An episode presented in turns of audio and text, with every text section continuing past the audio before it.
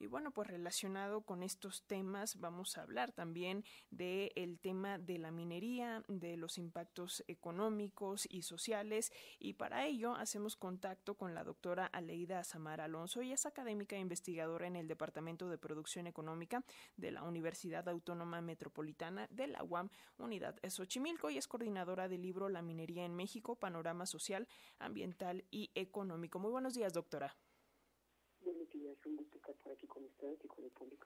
Al contrario, muchísimas gracias por eh, aceptar esta comunicación para hablar con las audiencias de la radio pública sobre este tema. Y yo quisiera, doctora, que empezáramos eh, hablando de los impactos ambientales de la industria minera, sobre todo la minería a cielo abierto, que eh, vale la pena recalcar es aquella que pues destruye cerros completos para poder extraer minerales y para hacerlo pues requiere de tóxicos. ¿No es así, doctora? ¿Qué nos dice?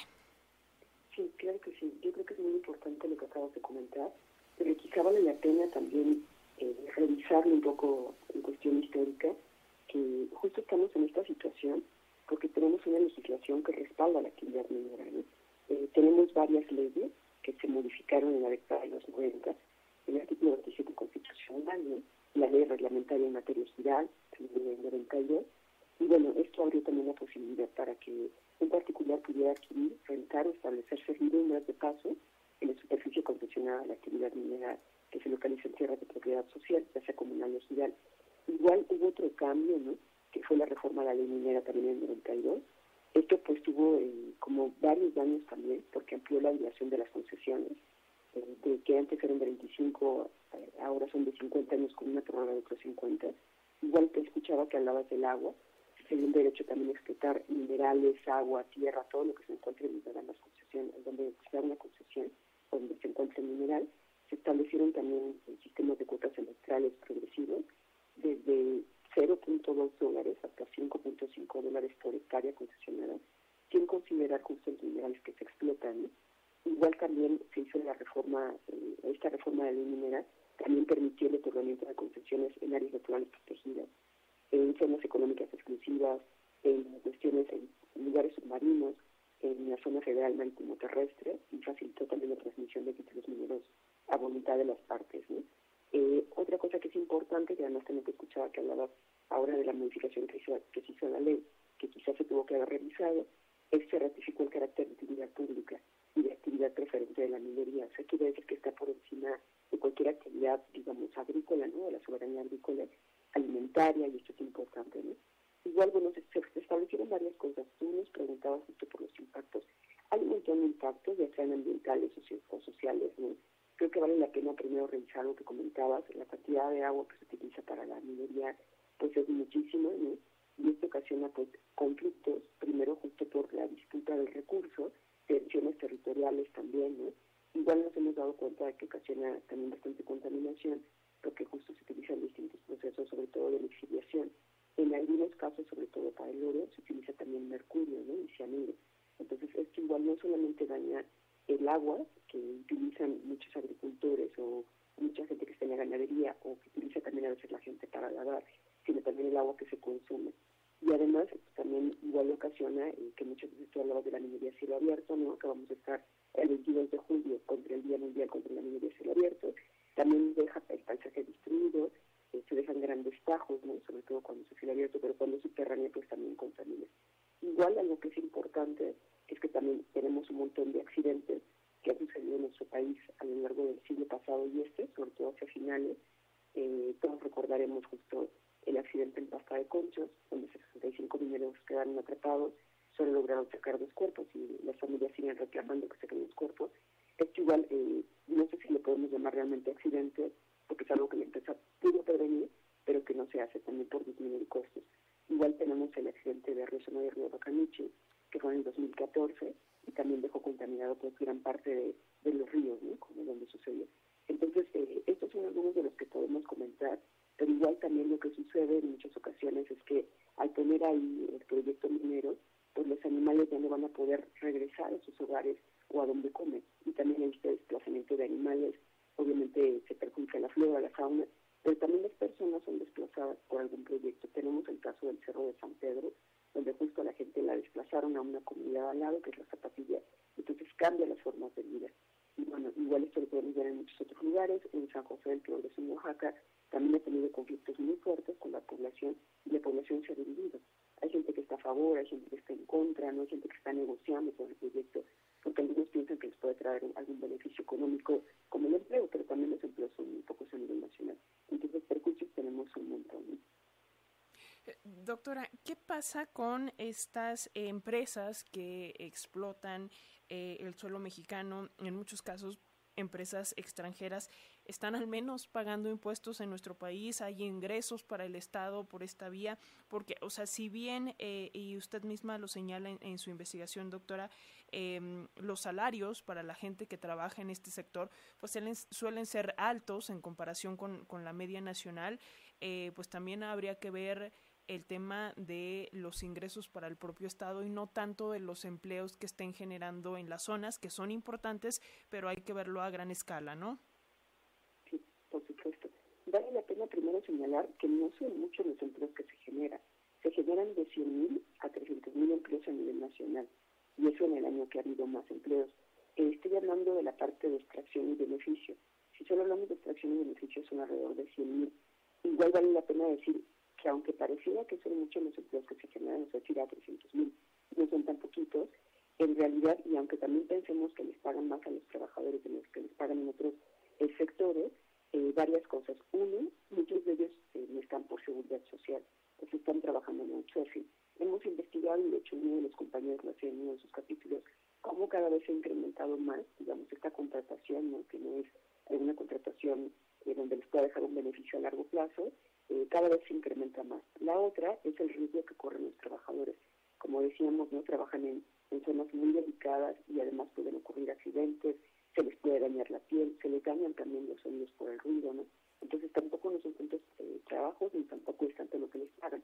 Ahora, eh, justo lo que me preguntabas, ¿no? que me decías, bueno, ¿y cómo están eh, los ingresos que deja para el Estado? Bueno, en la parte de impuestos, vale la pena decir que justo en años anteriores, lo más que se pagó por la minería fue entre el 0.32 y el 0.52%, cuando nosotros como personas no pagamos un toque casi hasta el 30%, desde el 16 hasta el 30%. Eh, aquí además, en varios años, le tuvo que regresar el Estado el dinero por erogaciones a las empresas. O sea, fue negativo el ingreso que tuvo el Estado, sobre todo en la parte del IVA.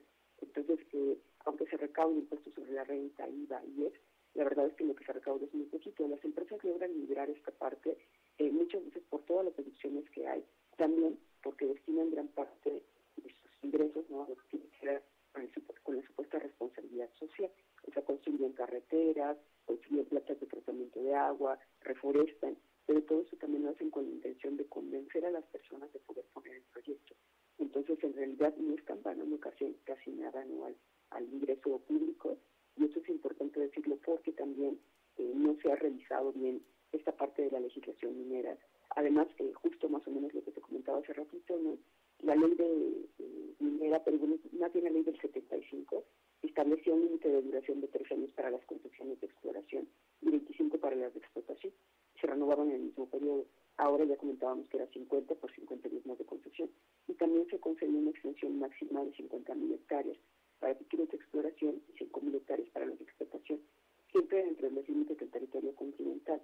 Eh, igual había como ocho minerales que se daban por concesión y cobro de los impuestos. Ahora no, ahora se da cualquier mineral por concesión. ¿no? Entonces, esto es importante porque justo también al modificar eh, la ley eh, con las concesiones mineras, pues también se modificó la reforma eh, de la ley de aguas nacionales, ¿no? Igual se modificó la reforma de la ley de inversión extranjera de 1993, que permite justo que pues ya las concesiones no solamente sean eh, 51% nacional y 49% extranjero, sino ya deja, ya se permite justo la propiedad extranjera de bienes nacionales hasta el 100%, ¿no? Y la repatriación justo también de utilidades de capital foráneo sin ninguna condicionalidad. Entonces hay varias cosas que han modificado, aquí tomabas un tema muy importante que justo tiene que ver con los impuestos, dejando beneficio para nuestro país, no solamente las extranjeras, también las nacionales, igual estamos dándonos cuenta que aparte de que no se deja beneficio, tampoco hay grandes empleos, tampoco se deja beneficio para las comunidades. De hecho, muchas comunidades en donde se explota la minería son eh, comunidades de las más pobres, en pobreza normal, pobreza extrema, y además son comunidades que no tienen alcantarillado, agua, educación. Entonces también nos damos cuenta que la cuestión social está. Doctora, eh, llama la atención también que de acuerdo con la World eh, Gold Council, eh, pues uno de los minerales más explotados por lo que sucede toda esta contaminación, desplazamiento de personas, todo esto de lo que nos ha, platicado, eh, el 70% de, de minería a cielo abierto es para oro. Y el oro en su mayoría se utiliza para cosas que en realidad no son necesarias para la vida, sino eh, aquí dice eh, el informe que se utiliza para joyería. Entonces creo que ahí hay mucho que reflexionar eh, al respecto eh, sobre para qué se está utilizando eh, eh, los minerales, para qué se está haciendo esta actividad. Pero, ¿qué pasa con el tema del el litio, doctora? considerando, bueno, pues los recientes dichos del presidente, el tema de que ahora se utiliza litio para el propio desarrollo tecnológico, ¿hacia dónde tendría que ir la legislación en ese sentido? Gracias por la pregunta.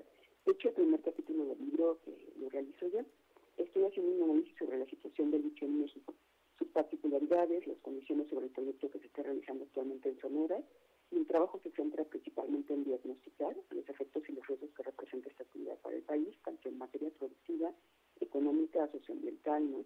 Se revisan también los esfuerzos legislativos que ha habido alrededor del litio, eh, desde, me refiero hace algunos años, ¿no? Hasta la actualidad. Y justo en este capítulo pues se discute el proceso de transición energética que supuestamente representa este mineral, la importancia internacional del mismo, la capacidad productiva que tiene el país en contraste con los efectos que representa este metal. Eh, me preguntabas, ¿no? ¿Qué pasa con el litio? Bueno, es importante decir que uno, eh, para la transición energética del Banco Mundial, ha marcado 25 minerales que supuestamente son importantes. Entre ellos está el litio, está el níquel, el cobalto, el cobre y varios más, el grafito, ¿no? Y otros más.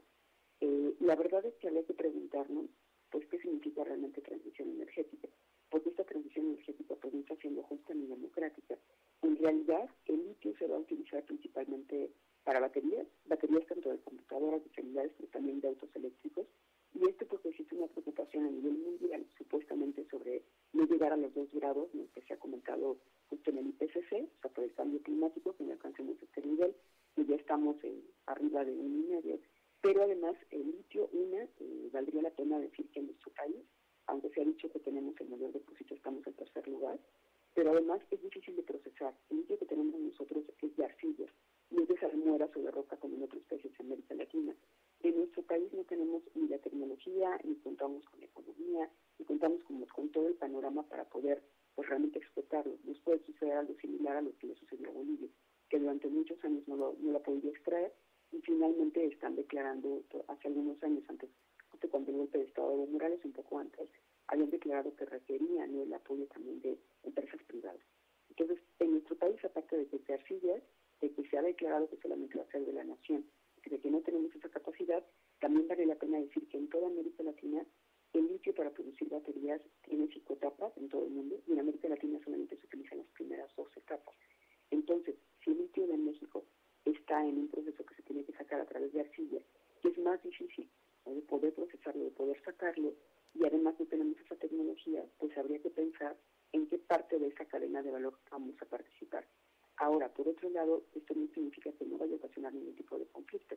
También en estas zonas, ¿no? además son zonas con alto estrés hídrico, sobre todo en el caso de Sonora, y donde se han descubierto otros depósitos como Luis, Zacatecas, digamos, estamos hablando de la, de la parte del Bajío, que también han sufrido mucho estrés ¿no?